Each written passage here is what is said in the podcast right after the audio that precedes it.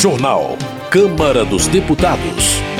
Lei de Diretrizes Orçamentárias é aprovada em sessão do Congresso. Comissão aprova a criação de Programa Nacional de Cuidados Paliativos. Plenário aprova urgência para projeto que susta decreto que trata de vistos. Boa noite. Está pronto para ser votado no plenário da Câmara o projeto que susta o decreto do governo que restabeleceu a exigência de visto para entrada no Brasil de cidadãos dos Estados Unidos, Canadá, Austrália e Japão. Mais detalhes na reportagem de Antônio Vital. O projeto ganhou tramitação em regime de urgência, o que permite que seja votado diretamente no plenário, sem passar pelas comissões da Câmara. O decreto que restabeleceu a exigência do visto para esses países foi editado em maio, com a justificativa de que a liberação do documento fere o princípio da reciprocidade. Ou seja, o governo alega que, para liberar a entrada de pessoas dessas nacionalidades, seria preciso que esses países também autorizassem a entrada de brasileiros sem visto. O projeto para suspender a exigência do governo brasileiro foi apresentado pelo deputado Marcel Van Hatten, do Novo do Rio Grande do Sul. O deputado argumenta que pedir visto dos turistas desses países prejudica o turismo. Ele afirma ainda que, dos 30 países latino-americanos, além do Brasil, apenas Cuba, Bolívia e Venezuela seguem o princípio da reciprocidade e exigem vistos de cidadãos americanos. O regime de urgência para o projeto foi aprovado contra a posição do governo. A deputada Érica Cocai, do PT do Distrito Federal, contestou prejuízos para o turismo com a exigência do visto e defendeu que medidas como a isenção devem ser recíprocas, ou seja, adotadas de parte a parte. O Brasil entrou em contato com esses países exigindo a reciprocidade, que os brasileiros também tivessem direito de não apresentarem vistos para os Estados Unidos, para o Canadá, para a Austrália e para o Japão. E isso foi negado. Eu acho que nós devemos valorizar o povo brasileiro. Nós estamos abrindo mão do visto e não é verdade que o turismo está em decadência ou está travado no Brasil neste ano. A expectativa é de que nós tenhamos o aumento de quase 9 9% no turismo. O regime de urgência foi aprovado por 304 votos contra 141.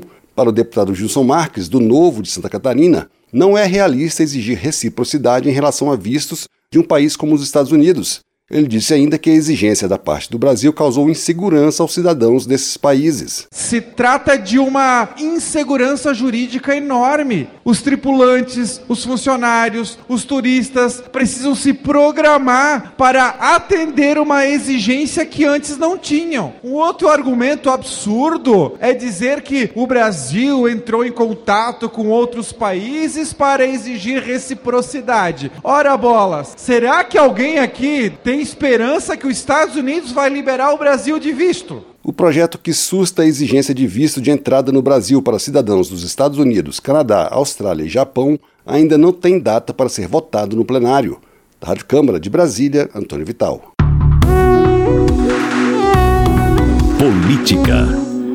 Vitor Lipe, do PSDB de São Paulo, celebra a manutenção da desoneração da folha de pagamento para 17 setores da economia nacional. Segundo ele, a derrubada do veto presidencial que revogava a medida preserva empregos e valoriza o empreendedorismo. Vitor Lipe acrescenta que a reforma tributária aprovada na última semana é a mais importante entre as reformas do Estado, pois além de melhorar o ambiente de negócios, reduz o custo Brasil e aumenta a competitividade do país no mercado global. Mariana Carvalho, do Republicanos do Maranhão, também comemora a derrubada do veto presidencial à desoneração da folha de pagamento. Ela aponta a contradição entre o discurso governista de defesa do trabalhador e o apoio do Planalto ao fim da desoneração. A derrubada do veto, de acordo com Mariana Carvalho, representa um passo adiante em favor do povo brasileiro. Ela ressalta a importância da desoneração da folha para o comércio e para a geração de emprego e renda. Bia Kisses, do PL do Distrito Federal, considera que a derrubada do veto sobre a desoneração da folha de pagamento foi fundamental para apoiar empreendedores, gerar empregos e aliviar a carga tributária. Bia Kisses também elogia a derrubada do veto ao marco temporal, porque, segundo ela, elimina a insegurança jurídica em relação à propriedade privada. A deputada argumenta que não se pode permitir que terras sejam retiradas dos seus donos com base em laudos questionáveis. Silvio Antônio, do PL do Maranhão, celebra a votação que derrubou os vetos do presidente Lula sobre a desoneração da folha de pagamentos e o marco temporal. O parlamentar rebate a postura de congressistas que mencionaram a possibilidade de recorrer ao Supremo, defendendo a autonomia do Congresso. Silvio Antônio alerta que os parlamentares que não reconhecem a derrota trabalham contra seus próprios interesses. O deputado pede que a população fique vigilante a possíveis ataques contra o processo legislativo. Eli Borges, do PL do Tocantins, acusa Flávio Dino de não valorizar princípios democráticos e afirma que sua nomeação ao Supremo causa indignação. Em compensação, Eli Borges avalia que a derrubada do veto sobre o marco temporal assegura o direito à propriedade estabelecido na Constituição de 1988. O parlamentar também acrescenta que a rejeição ao veto sobre a desoneração da folha preserva milhões de empregos no Brasil. Na opinião de Coronel Crisóstomo, do PL de Rondônia, o Congresso demonstrou que está comprometido com o povo brasileiro quando derrubou o veto do presidente Lula ao marco temporal. Para o deputado, os indígenas não desejam mais terras, mas respeito e oportunidades para trabalhar nos territórios que já possuem. Coronel Crisóstomo também comemora a derrubada do veto à desoneração da folha de pagamento. Ele ressalta a importância da união entre líderes conservadores na América Latina para proteger o continente das ameaças comunistas. Helder Salomão, do PT do Espírito Santo, reprova a derrubada do veto relacionado aos territórios indígenas e acrescenta que o marco temporal é inconstitucional. Segundo o deputado, a medida ignora interesses fundamentais como a preservação ambiental e os direitos dos povos originários. Helder Salomão destaca avanços econômicos no último ano, como a redução do dólar, a diminuição da inflação e a queda no desemprego. O parlamentar acredita que os dados mostram que o país está no caminho certo.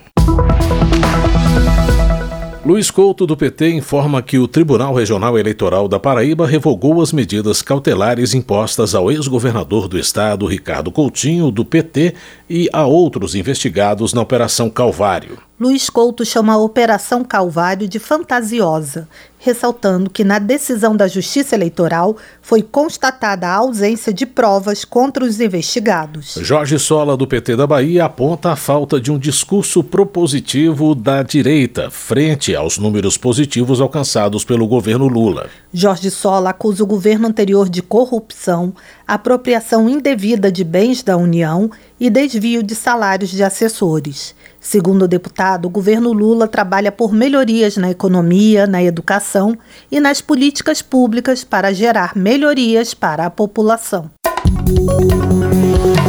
Professor Paulo Fernando do Republicanos do Distrito Federal celebra a aprovação na Comissão de Cultura de projeto de sua autoria que inscreve o nome do Marechal Eduardo Gomes no livro dos heróis e heroínas da pátria.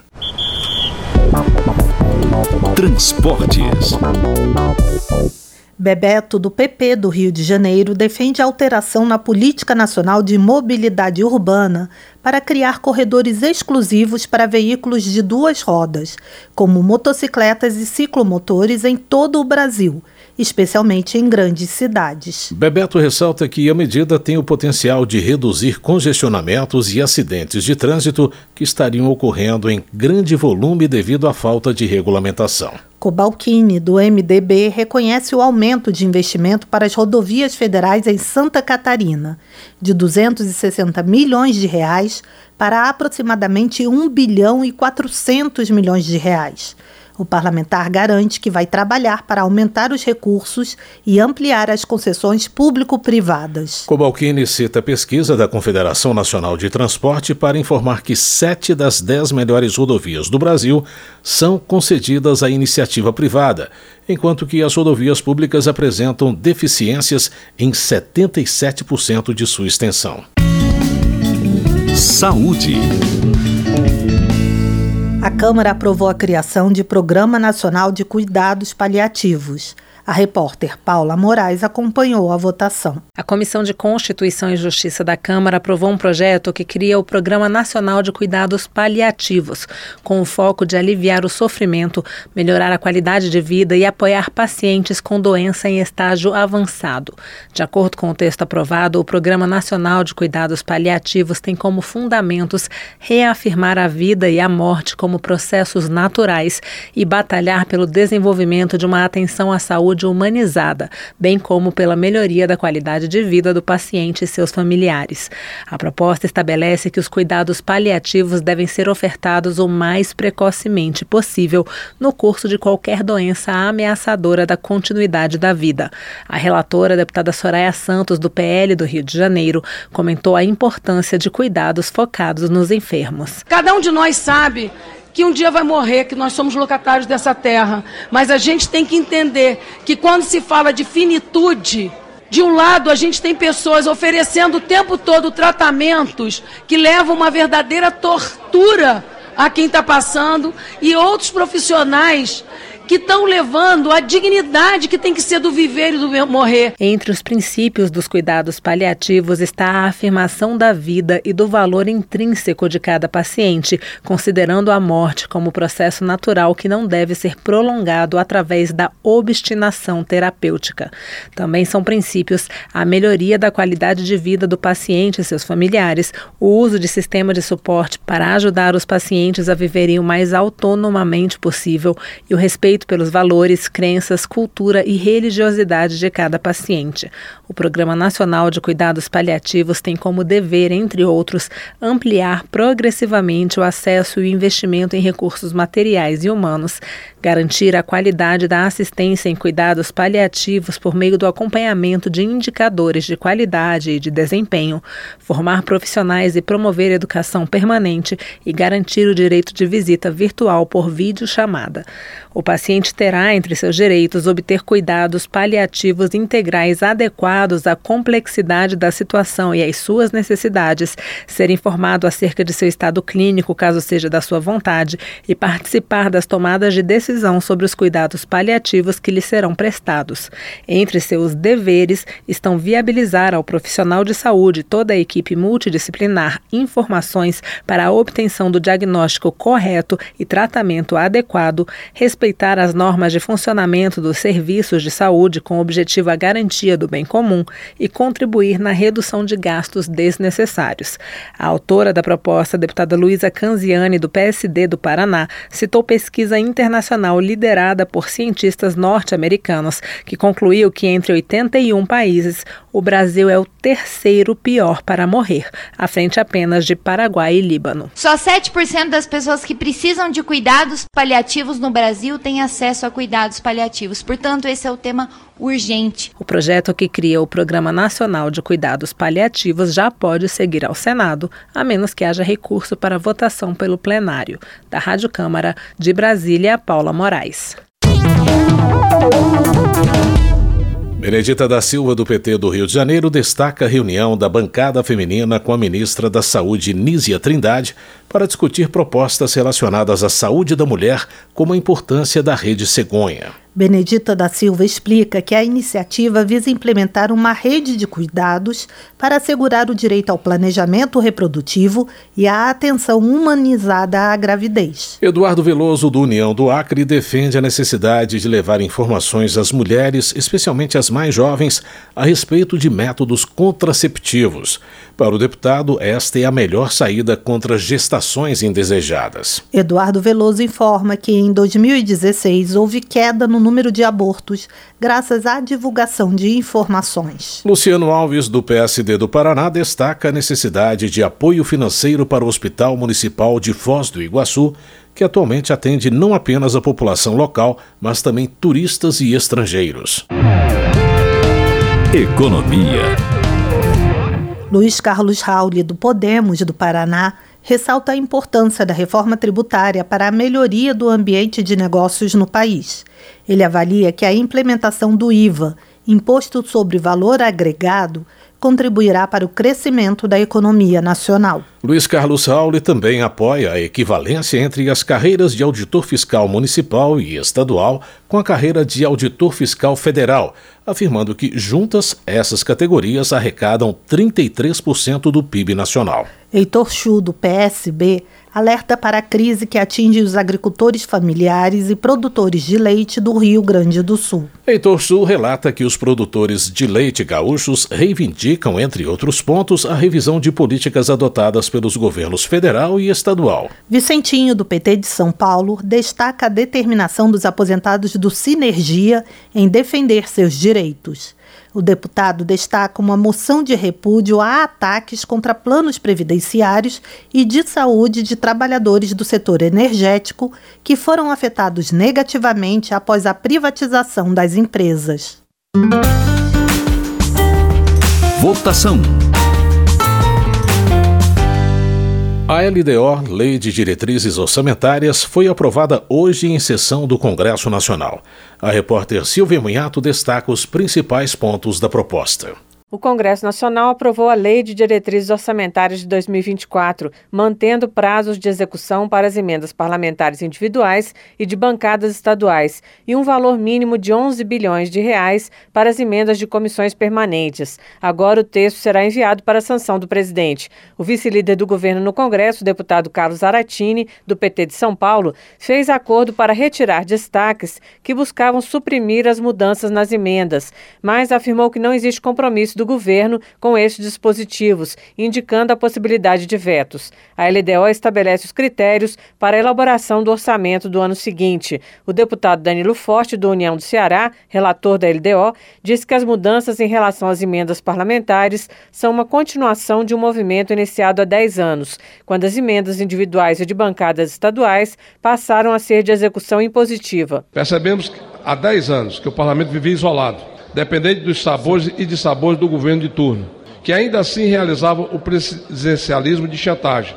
E foi a partir daquela RDO, da qual eu também fui relator, que passamos a alterar essa realidade. Com as emendas de comissões, o total de emendas parlamentares com valores fixados no orçamento chega a 49 bilhões de reais. No projeto da Lei Orçamentária de 2024, as despesas primárias estão estimadas em 2 trilhões de reais, mas apenas 226 bilhões são de despesas não obrigatórias. O deputado Carlos Aratini diz que o Congresso está avançando nas atribuições do Executivo. Ele diz que o governo sabe que 2024 é um ano ano eleitoral e que as emendas precisam ser liberadas mais rapidamente por causa das restrições da legislação. Cabe ao Executivo, ao Poder Executivo, fazer esse cronograma.